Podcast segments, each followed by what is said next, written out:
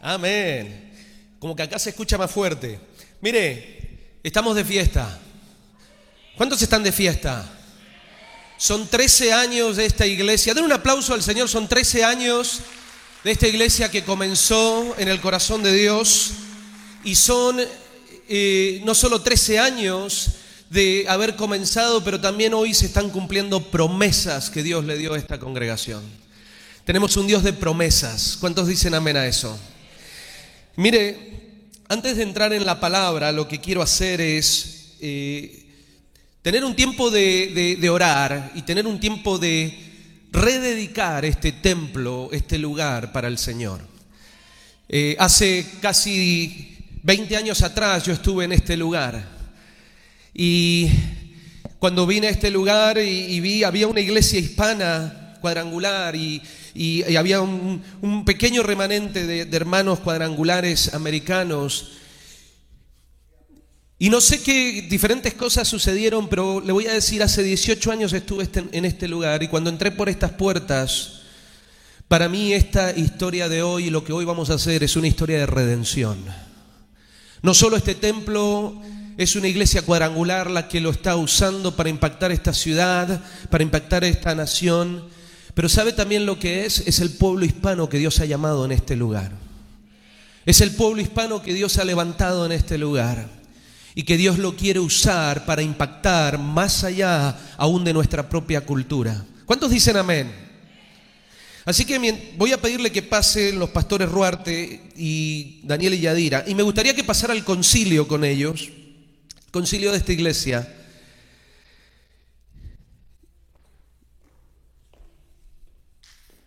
Den un aplauso al Señor por sus pastores.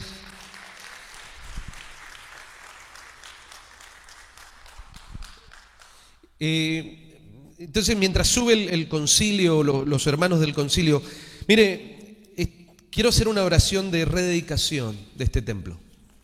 Y mientras eh, pensaba en esto, hay una escritura que quiero leer parte de esta escritura pero esta escritura se encuentra en Primera de Reyes, capítulo 8. Y en esta escritura de Primera de Reyes, capítulo 8, lo que encontramos es al rey Salomón dedicando el templo que había construido para el Señor. Y en esta eh, oración de dedicación, entonces Salomón en el versículo 22 empieza con estas palabras, y esto es para ustedes y esto es para todos. Invité al concilio porque tanto los pastores como el concilio no solo han caminado fielmente por años en esta iglesia, pero también Dios les confirmó la palabra de moverse desde Los Ángeles hasta este lugar, creyéndole a la palabra del Señor. Y han estado firmes durante años sirviéndole y mire, lo que, lo que Salomón hace en el capítulo 8 de Primera de Reyes, en el verso 22, esto me gusta a mí porque creo que es lo que todos debemos hacer. Dice que Salomón en el altar se puso delante del Señor y enfrente de toda, dice la comunidad. Y dice de Israel, y levantó sus manos al cielo y oró. Y lo primero que él oró y lo primero que él dice se encuentra en el verso 23 al 26 que dice, tenemos un Dios de amor y que cumple promesas. Ustedes creen que Dios ha cumplido una promesa con este templo, ¿verdad? Y dice esto, oh Señor Dios de Israel, no hay Dios como tú, arriba en el cielo ni abajo en la tierra. Dice, tú cumples tu pacto y muestras tu amor inagotable a quienes andan delante de ti de todo corazón. Has cumplido tu promesa tu siervo David, mi padre, pronunciaste esa promesa con tu boca y hoy has cumplido esa promesa con tus manos. Creo que este templo, creo que el que ustedes estén llegando a este lugar, creo que, que hoy estemos rededicando este lugar tiene que ver con un cumplimiento de promesas, de un Dios que es grande, que no hay Dios como nuestro Dios, que su amor es incomparable. Y mire, no voy a leer todos los versículos, pero cuando uno va en diferentes versículos, hay diferentes cosas que sí quiero depositar y sí quiero decirles. Primero Salomón se puso delante de la comunidad, dice, y delante del Señor, levantó su voz, oró y primero exclamó esas palabras, tú eres un Dios que cumples promesas, pero después dijo, Señor, escucha, Dios escucha mi oración. Y la oración que vamos a hacerle hoy le estamos diciendo al Señor, Dios escucha nuestra oración. Y después avanza y él dice cosas como esta, porque invita a un pueblo, y espero que usted abrace esto, invita a un pueblo a siempre venir a los pies de Cristo, a venir a los pies de la oración, a los pies de Dios. Dice, ven cuando este pueblo, Señor, que escuches el clamor de este pueblo. Pero ¿sabe lo que dice en el verso 31 y 32? Habla de un Dios de justicia y reconciliación. Dice que a veces hay conflictos, pero Señor, cuando estén esos conflictos y esas situaciones y el pueblo venga delante de ti, escucha su clamor y trae justicia. Este lugar va a ser un lugar donde Dios trae justicia y reconciliación. Verso 33 y 34 habla de a veces cuando salen a las batallas y el pueblo está derrotado. Y dice, cuando ese pueblo venga derrotado y oren y clamen ante ti, Señor, escúchale. Y ¿sabe lo que yo creo? Creo que esta casa va a ser una casa de restauración. Va a venir gente que quizás ha luchado, que quizás está derrotada y viene aquí y encuentra restauración. En el verso 35 y 36 habla, Señor, cuando, cuando los cielos se cierren o la lluvia no caiga y haya escasez. Y, habla, y el pueblo se arrepiente y venga y ore y clame. ¿Sabe de qué me habla? De provisión. Esta va a ser una casa que cuando la gente venga y clame, Dios va a proveer. Va a proveer para esta casa y va a proveer para la de ellos y va a proveer para bendecir a muchos más. ¿Sabe lo que dice el verso 37 a 34? Habla de cuando vengan dice, hambres a la tierra, pestes, plagas, enfermedades, y el pueblo venga, se arrepienta y clame, Escucha su clamor, Señor.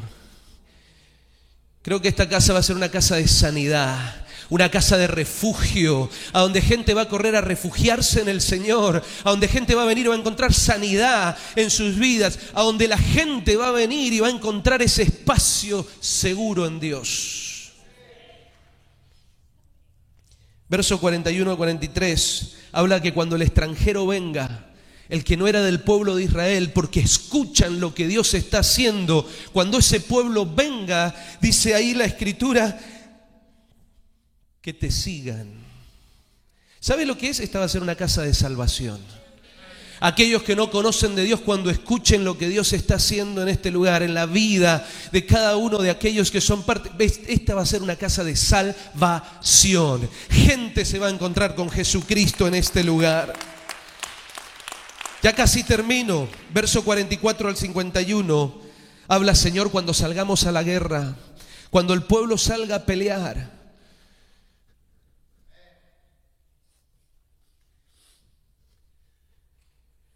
Y se encuentren contra mano fuerte y vengan a ti, escucha su clamor. ¿Sabe lo que creo? Que esta va a ser una casa de conquista. Van a haber muchas peleas y muchas luchas, pero va a ser una casa de conquista, a donde Dios va a permitir que conquisten cosas, porque en medio de las luchas Él va a estar con ustedes.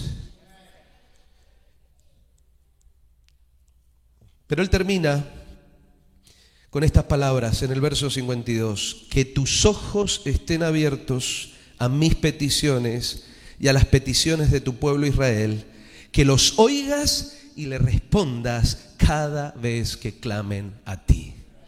¿Sabe lo que creo? Creo que esta va a ser una casa donde la presencia de Dios va a estar y a donde la gente va a poder venir y clamar a Dios y va a haber un Dios que escucha. Y sabe, sabemos que la iglesia es usted y yo y donde vamos, pero esta casa que vamos a rededicar hoy va a ser una casa de salvación, va a ser una casa donde habita la presencia de Dios, a donde la gente encuentra refugio, sanidad, a donde van a haber conquistas. Esa es la casa, una casa de provisión, esa es la casa que hoy estamos rededicando al Señor. Y ustedes son esta casa. Así que yo le pido que me acompañe extienda sus manos en representación. Aquí está el liderazgo, los pastores, hay mucho más líderes en esta iglesia, hay mucha gente sirviendo. Ustedes son parte de esta iglesia, todos son parte, pero aquí están sus pastores y el concilio que los representan.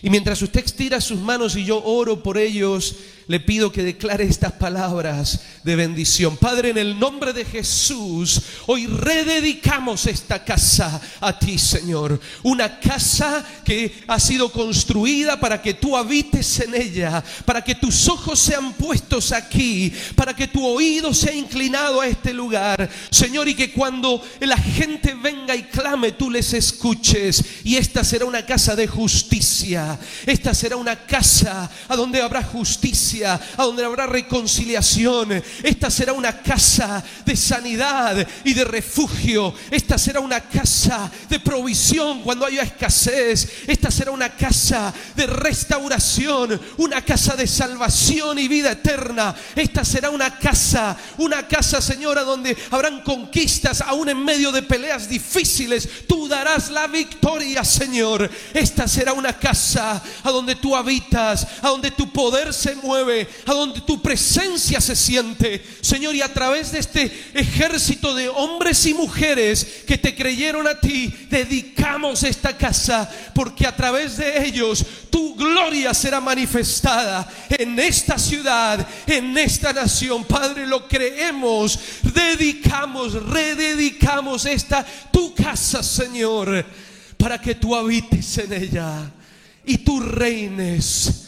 Y que cuando la gente escuche de este lugar, corra aquí y encuentre al Dios redentor al Dios que cumple promesas, al Dios de los cielos y al Dios de la tierra, que no hay nadie como Él. Padre, yo bendigo este concilio, Padre, yo bendigo a estos hombres y estas mujeres, Señor, que son fieles a ti y te creen, a estos tus pastores, Señor, que los has llamado fielmente a servirte en este lugar. Señor, yo bendigo a este pueblo que te cree y con toda esta congregación y esta iglesia decimos, esta casa es tuya, Señor, en el nombre de Cristo Jesús. Amén y amén y amén. Gloria al Señor. Dele fuerte, fuerte, fuerte el aplauso a Dios.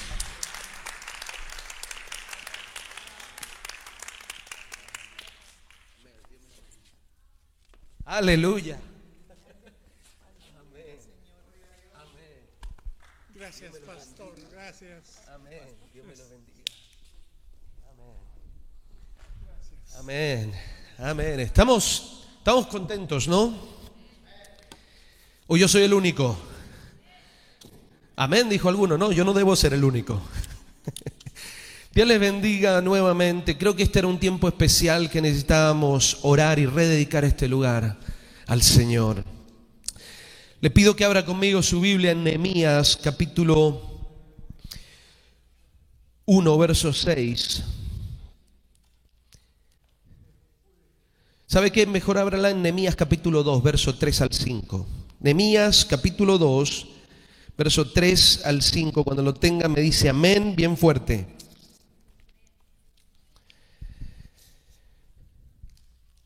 Dice así la palabra del Señor, Nehemías capítulo 2, verso 3 al 5. Este es Nehemías hablando. Dice, y dije al rey, para siempre viva el rey. ¿Cómo no estará triste mi rostro cuando la ciudad, casa de los sepulcros de mi padre, está desierta y sus puertas consumidas por el fuego? Me dijo el rey, ¿qué cosa pides? Entonces oré al Dios de los cielos y dije al rey, si te place al rey y tu siervo hallado gracia delante de ti, envíame a Judá a la ciudad de los sepulcros de mi Padre y la reedificaré.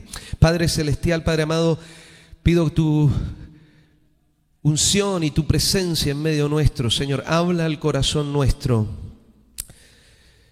Habla nuestras vidas en esta mañana, en el nombre de Jesús. Amén. Mire, quiero hablarle de Nehemías porque quiero hablarle de avanzar en los planes de Dios. Esta iglesia está avanzando en los planes de Dios. ¿Cuántos dicen amén? Y quiero hablarle de seguir avanzando en los planes de Dios. Como comunidad van a avanzar en los planes de Dios, pero usted como individuo, usted como padre, como esposo, como hijo, como hija, como esposa, usted como persona, como hijo de Dios, necesita avanzar en los planes de Dios para usted.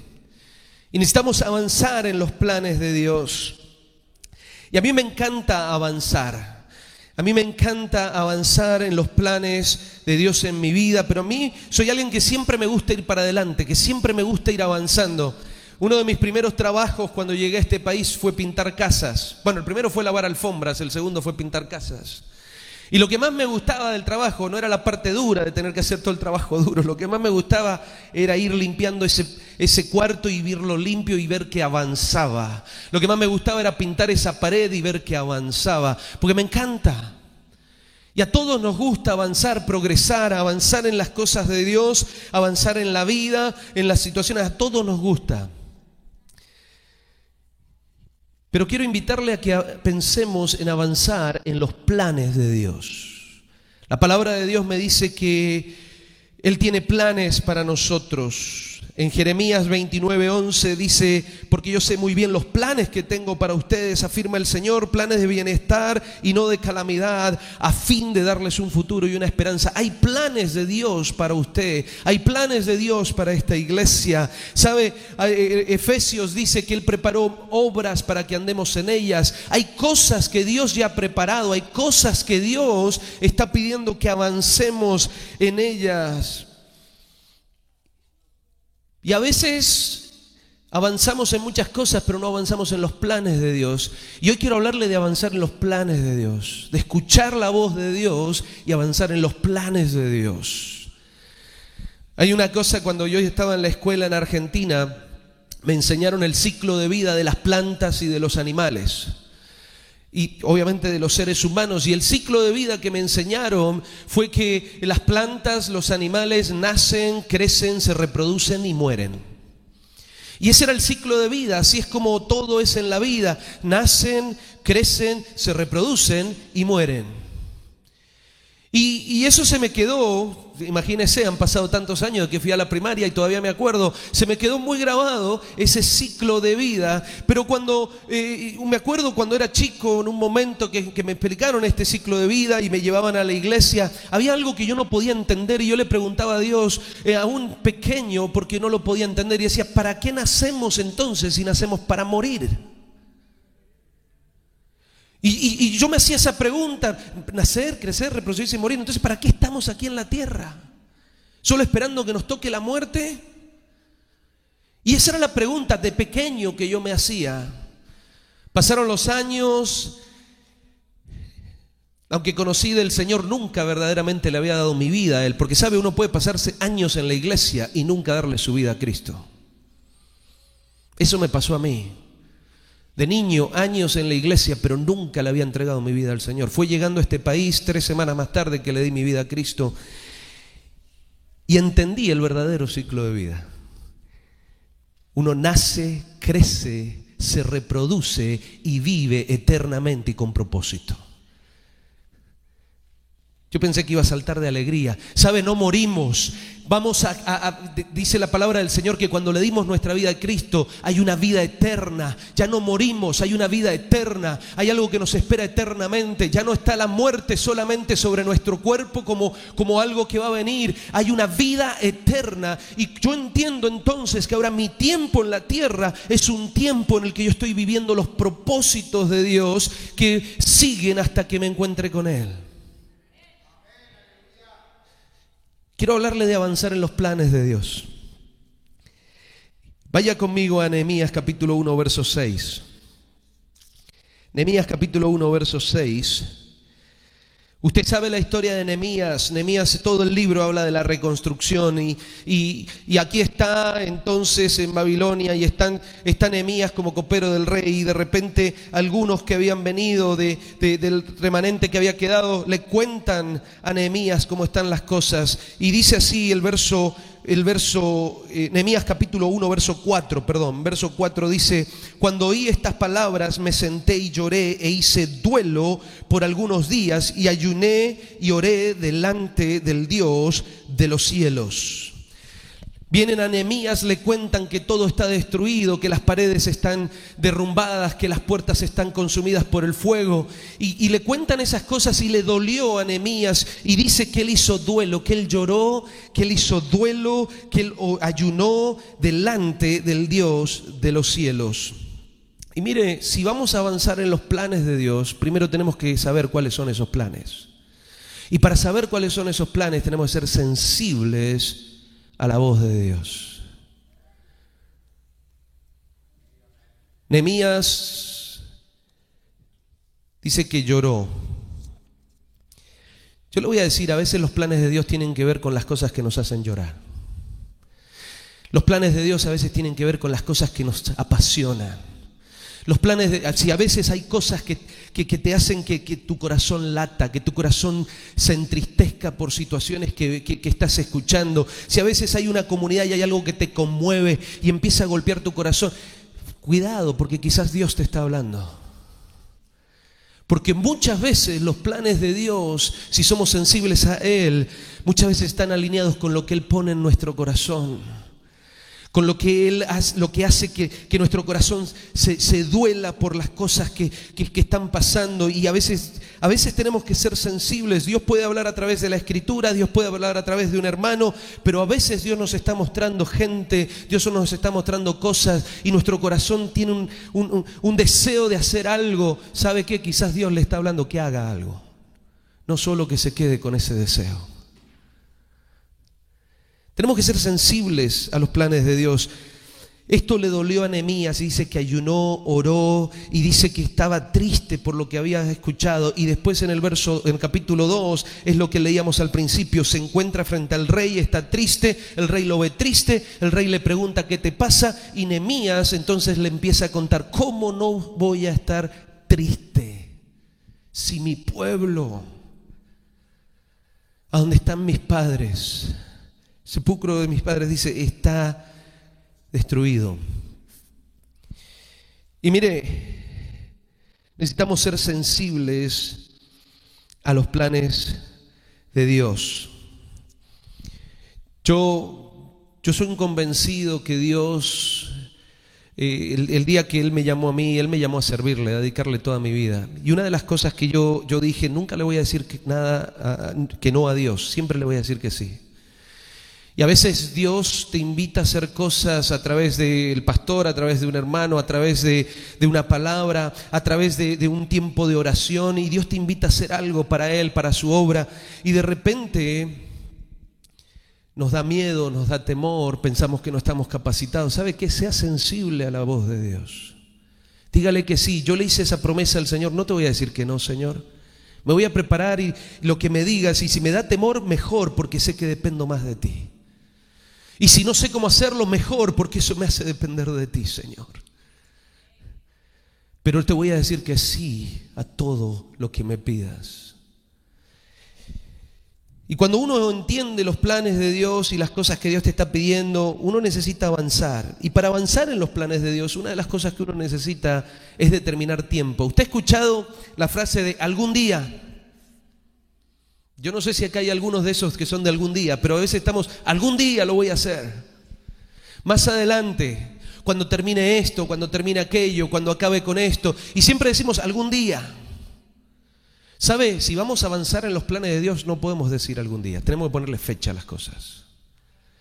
Y fíjese lo que dice la Escritura en, en, en Nehemías capítulo 2, verso 6. Entonces el rey me dijo, y la reina estaba sentada junto a él, ¿cuánto durará tu viaje y cuándo volverás? Y agradó al rey enviarme después que yo le señalé el tiempo. Nemías no solo fue sensible a los planes de Dios, de que él Dios le estaba poniendo una carga en su corazón para ir a reedificar este templo. Pero no solo eso, sino que estando frente al rey es interesante porque eh, esto le podía costar la vida, pero él dice que oró el Dios de los cielos y le dijo lo que estaba pasando al rey y de repente el rey le dice qué pides, qué quieres y cuando él le dice el tiempo, le agradó al rey el tiempo que le dio. Nehemías puso un tiempo, dame este tiempo para ir y hacer el trabajo. Y mire, aquí hay, quiero darle algunos ejemplos, pero no sé si alguna vez ha escuchado esta historia de mí, pero yo me casé con mi esposa. Nos conocimos en la iglesia, nos casamos y, y, una de las cosas que yo quería tener hijos, ahí nomás, y ella no, no, no, dijo, vamos a esperar. Y ella me dijo, vamos a esperar dos años. Entonces yo estaba contando los días, créame. Y cuando llegaron los dos años, le dije, ya está, ya pasaron los dos años, vamos a tener, eh, eh, vamos a, tener un hijo. Y ella me dice, no, no, no, esperemos un poquito más. Le dije, no, dijiste dos años, son dos años. Porque hay que ponerle fecha a las cosas. Gracias a eso nació mi hijo mayor, que tiene 17, va a cumplir 18 años. Si no se imagina. Un día, cuando pasaron ciertas situaciones, Dios me llevó a estudiar de nuevo, fui a la universidad. El primer día de clases, la primera clase, nos dijeron, piensen cuándo se van a graduar. Y esto es para los jóvenes. Esto es para los jóvenes, esto para que, y para todos, para los jóvenes y los no tan jóvenes. Yo fui a los 30 años a la universidad, pero, pero dijeron esto, piensen, ¿cuándo se quieren graduar? ¿Qué tienen que hacer para lograrlo? Y yo escribí, me quiero graduar en, en tal año, y lo que yo tenía que hacer para graduarme, ¿sabe lo que era? No solo estudiar, yo tenía tres hijos, tenía una casa, un trabajo, eh, tenía, tenía un negocio y así estaba estudiando en medio de eso. Fue una locura, pero yo lo que tenía que hacer era tomar un examen para agarrar ciertos créditos por el español, pero tenía que tomar en un momento dos clases seguidas y tenía que hacer un montón de cosas y puse la fecha. Créame, hice todo eso y a la fecha me gradué. Yo no le cuento esto para que diga, uy, mire qué bien que cómo maneja los tiempos este, este hermano. Pero le digo porque eso me ayudó a seguir avanzando en los planes de Dios para mi vida.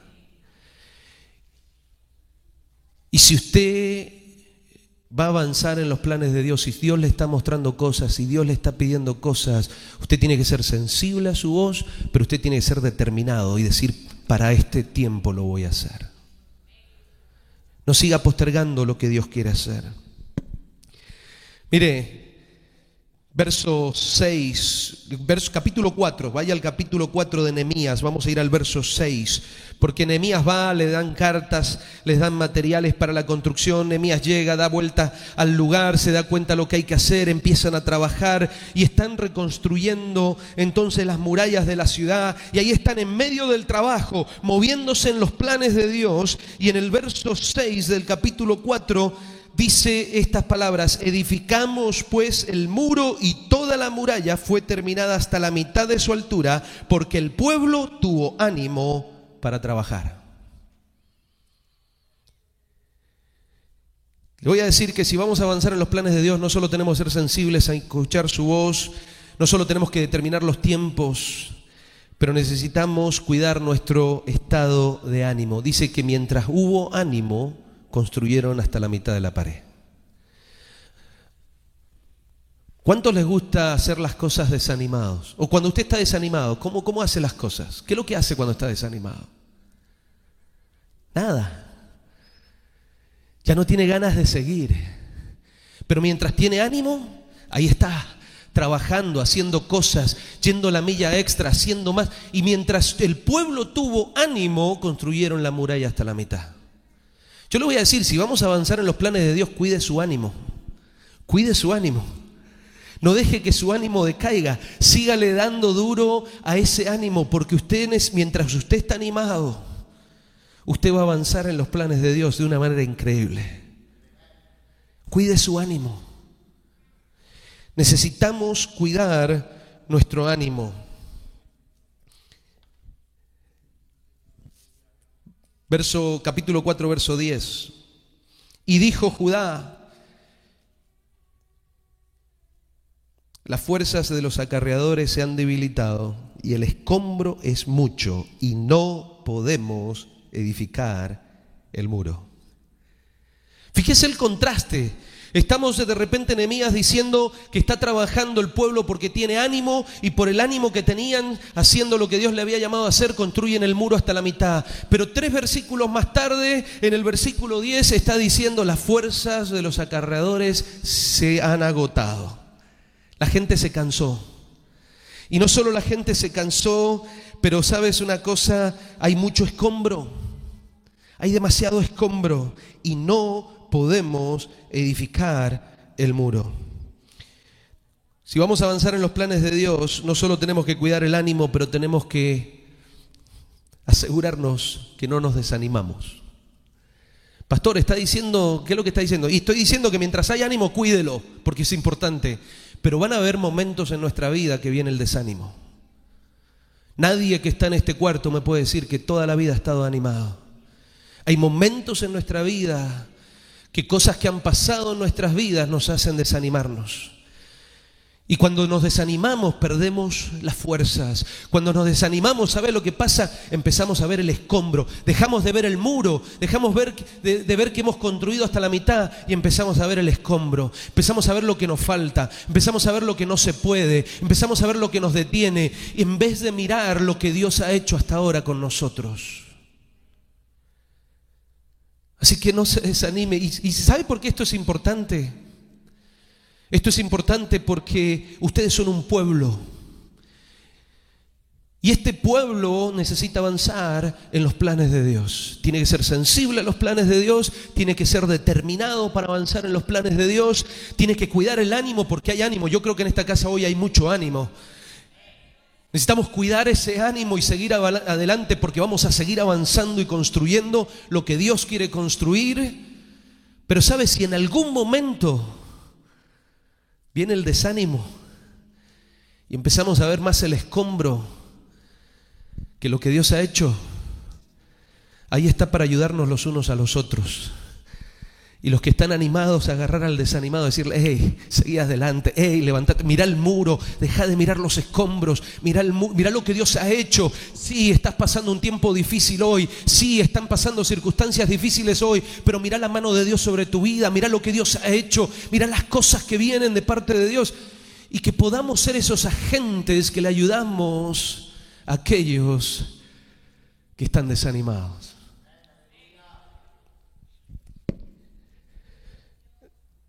Yo siempre cuando hablo, y este, este, es algo, voy a ir viendo el tiempo como estoy, creo que estoy bien todavía. Esto es algo que yo siempre me gusta hablar de visión. Y me gusta hablar de visión y yo siempre cuando hablo de visión hablo que la visión es una foto del futuro mostrada en el presente. Yo no sé qué ves, Daniel y Yadira, concilio de la iglesia o esta congregación. Yo no sé lo que hoy ven, pero Dios ya hay una foto del futuro de lo que Dios va a hacer con esta iglesia. Hay una foto del futuro de lo que Dios va a hacer con cada uno de ustedes. Y esa foto necesitan empezar a verla, porque cuando vengan los tiempos difíciles, cuando vengan y ven muchos escombros, necesitan dar vuelta a la mirada y ver lo que Dios ha mostrado que va a hacer. Dice una historia que habían tres hombres y habían un, estaban construyendo ladrillos y mientras construían los ladrillos alguien se acercó y le pregunta a uno de ellos, ¿qué estás haciendo? Y le dice, estoy construyendo ladrillos. Se acerca el segundo y le dice, ¿qué estás haciendo? Oh, estamos construyendo una pared. Y se acerca el tercero y le dice, ¿qué estás haciendo? Estamos construyendo una hermosa catedral. Fíjese la perspectiva distinta de cada uno de estos tres hombres. Estaban haciendo ladrillos, pero uno podía ver esa catedral. Yo no sé lo que Dios les está mostrando como iglesia. Yo no sé lo que Dios te está mostrando en tu vida, pero espero que empieces a ver esa foto del futuro que Dios te muestra. Y que cuando avances en los planes de Dios, seas determinado, determinada que cuando avances en los planes de Dios cuides tu ánimo porque mientras hay ánimo avanzamos. Pero aun cuando venga el desánimo, no mires el escombro, no mires lo que falta, no mires los problemas, no mires lo que no tienes, no mires tus limitaciones, mira al Dios que tienes y lo que Él ha planeado para tu vida.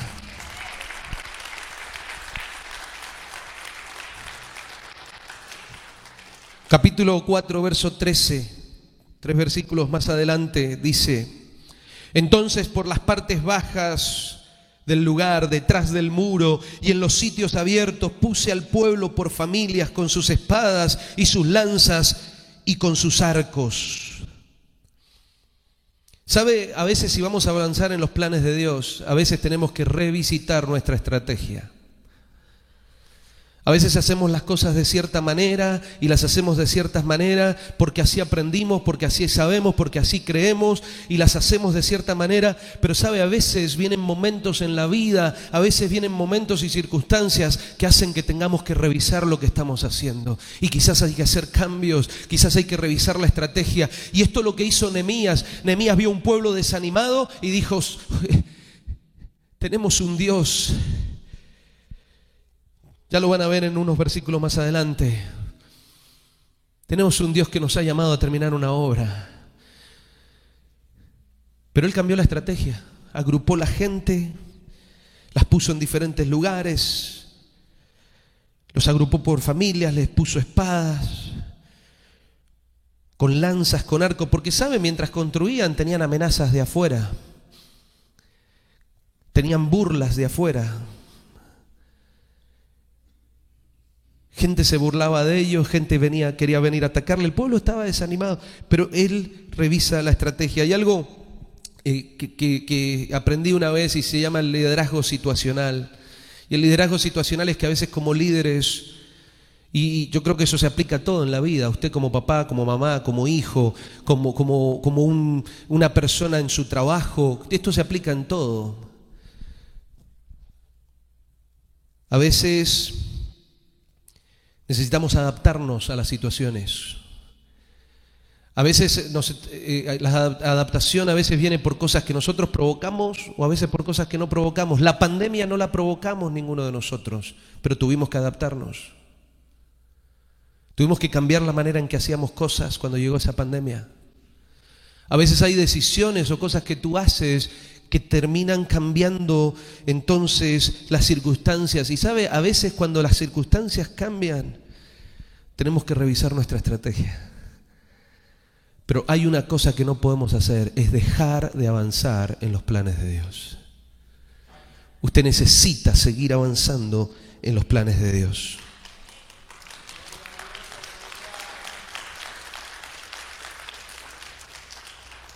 La pandemia no cerró las iglesias. Sí, algunas les pegó muy duro, algunas quizás tuvieron que cerrar sus puertas, pero la iglesia de Cristo, que son esos creyentes, nunca han cerrado esas puertas, siguen firme avanzando en los planes de Cristo Jesús. Capítulo 14, eh, capítulo 4 verso 14 dice, después miré y me, levanté y dije a los nobles y a los oficiales y al resto del pueblo, no temáis delante de ellos, acordaos del Señor grande y temible, y pelead por vuestros hermanos, por vuestros hijos y por vuestras hijas y por vuestras mujeres y por vuestras casas. ¿Sabes? Si vamos a avanzar en los planes de Dios, no solo tenemos que ser sensibles a sus planes, entender que lo que Él nos está pidiendo. También tenemos que ser determinados y no decirle algún día, Señor, decirle sí, Señor, lo vamos a hacer. Tenemos que cuidar el ánimo porque mientras hay ánimo avanzamos. Tenemos que tener claro lo que Dios nos ha mostrado y nos ha prometido, porque sabe una cosa, cuando venga el desánimo no podemos quedarnos con el escombro, necesitamos ver lo que Dios ha, prometido. A veces vamos a tener que revisar nuestra estrategia, pero hay algo muy importante, y con esto estoy casi cerrando, que tenemos que recordar que no estamos solos. El Señor está con nosotros.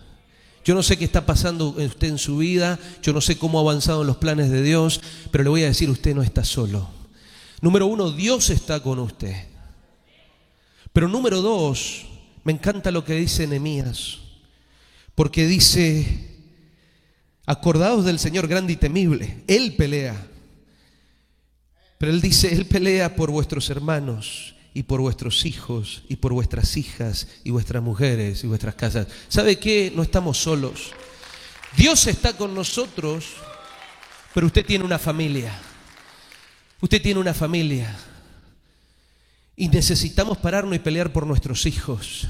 Necesitamos pa- pararnos y pelear por, por, nuestra familia, por, por nuestras mujeres, por lo- los hombres, por la familia. Necesitamos pararnos y pelear. ¿Sabe? Usted tiene que avanzar en los planes de Dios por su familia.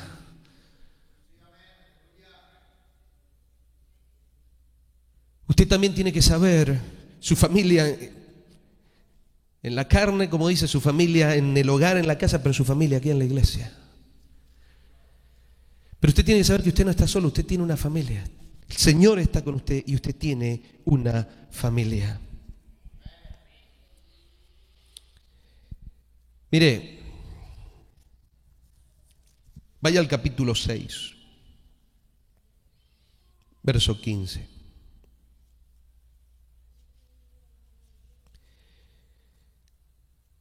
Fue terminado pues el muro el 25 del mes de Elul en 52 días. ¿Cuántos dicen amén?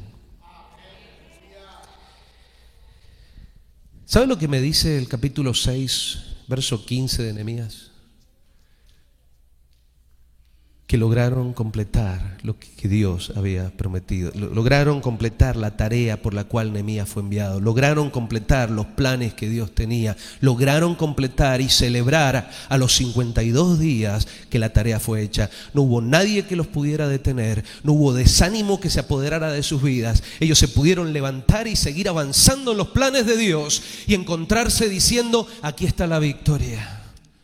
Hemos terminado lo que Dios nos llamó a hacer.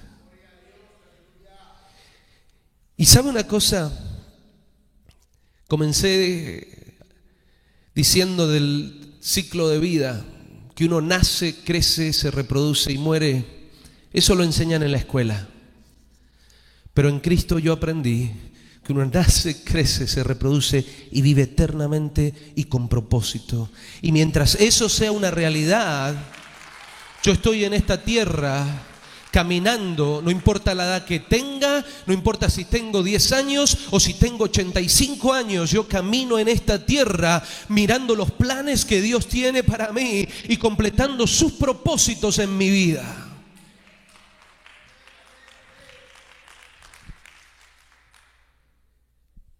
Quiero que se ponga de pie.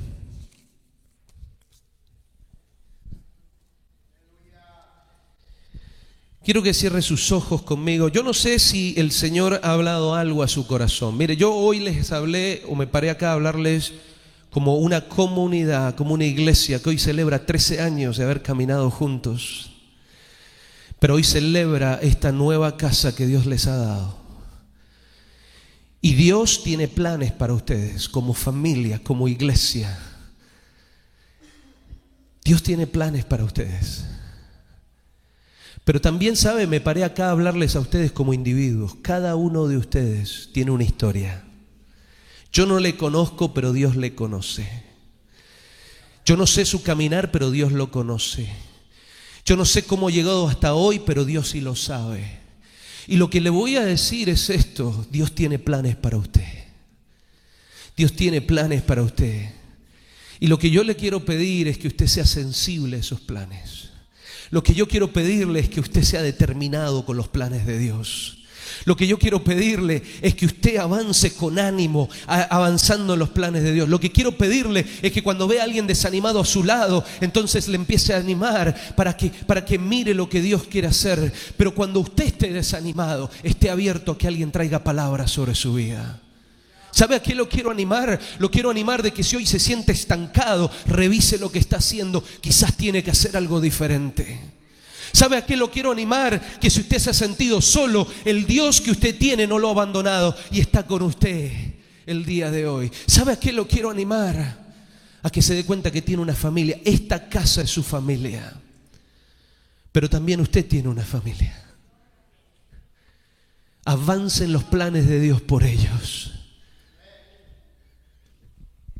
Y recuerde que Dios está con nosotros. Cierre sus ojos, levante sus manos, si desea hacerlo. Quiero hacer una oración por usted. Pero antes quiero pedirle esto. Quiero pedirle que si usted, Dios le ha hablado en esta tarde, en esta mañana, si Dios le ha hablado, usted hable con Dios.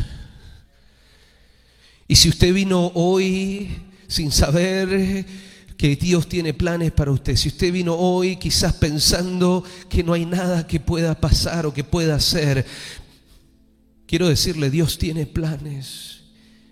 Ore a Él, pídale, Señor, quiero, quiero que reveles tus planes a mí. Si usted vino hoy animado por lo que Dios está haciendo en esta su casa y lo que está haciendo en su familia, dígale, Señor, ayúdame a cuidar este ánimo para seguir construyendo y avanzando en tus planes. Si usted vino hoy desanimado, quiero decirle que empiece a clamarle a Dios y le diga, Señor, quita, quita este desánimo de mi vida y trae algo nuevo. Pero empiece a hablar con Dios. Si se ha sentido solo, dígale, Señor, quiero encontrar una familia. Acerca gente a mí o acércame a mí a otros. Pero ore al Señor, comprométase con Él. Sea determinado con Dios. Padre, yo bendigo a esta tu iglesia. Yo bendigo a la iglesia en el camino. Yo bendigo a esta congregación y a esta familia. Señor, y sé que hay planes que has preparado desde aún antes que se movieran a este lugar. Pero Señor, yo te pido que esos planes se los muestres con claridad. No solo al liderazgo, pero a toda esta casa y que puedan ver esos planes y que puedan ver que son parte de lo que tú quieres hacer y que abracen los planes que tienes para ellos. Señor, como oramos al principio, esta es una casa a donde tu presencia mora y habita. Una casa que será llena de tu gloria. Señor, pero oro por cada uno de los presentes, desde los más pequeños hasta los más ancianos. Señor, tú conoces su caminar, tú conoces su pasado, tú conoces su presente y tú conoces su futuro. Y ahora te pido, háblales al corazón. Que se aferren a ti, Señor, y avancen en tus planes. Porque tú estás con ellos, nunca los dejas. Oh, Padre, que tu Espíritu Santo les toque, que tu Espíritu Santo les acompañe, que tu Espíritu Santo afirme las promesas que les has dado. Y si alguno, Señor, le has prometido cosas y hoy no las ven, recuérdales que tú no cambias y lo que tú prometes lo cumples. Muéstrales la foto de ese futuro que todavía les espera y que ellos tienen que caminar hacia Él. Padre, yo los bendigo en el nombre del Padre, del Hijo y del Espíritu Santo. Amén y amén. Gloria a Dios para siempre. Levante sus manos. Creo que este es un buen momento para reconocer que Él es nuestro refugio, que Él es nuestro refugio. Dígale a Él con todo su corazón. Mi pasión es estar junto a ti, oh precioso Jesús. Dile y sentir, y sentir como llenas mi vida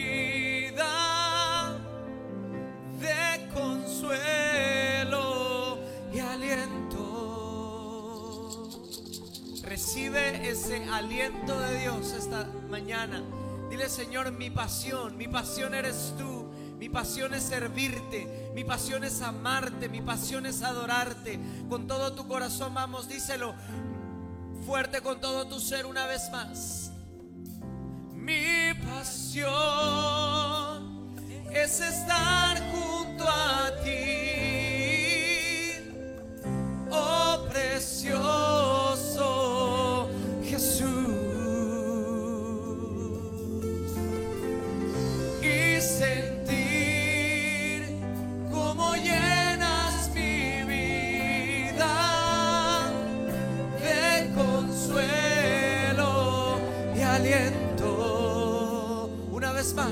todo tu ser, una vez más. Mi pasión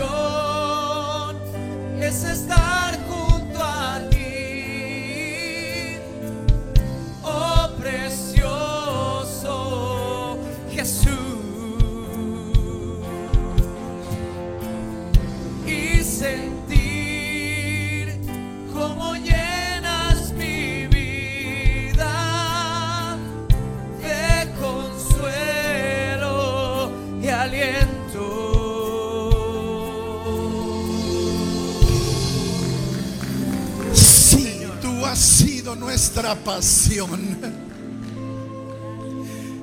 Y has sido el que nos has enamorado, Espíritu Santo. Y gracias por estar aquí esta mañana. Restituyendo esta casa.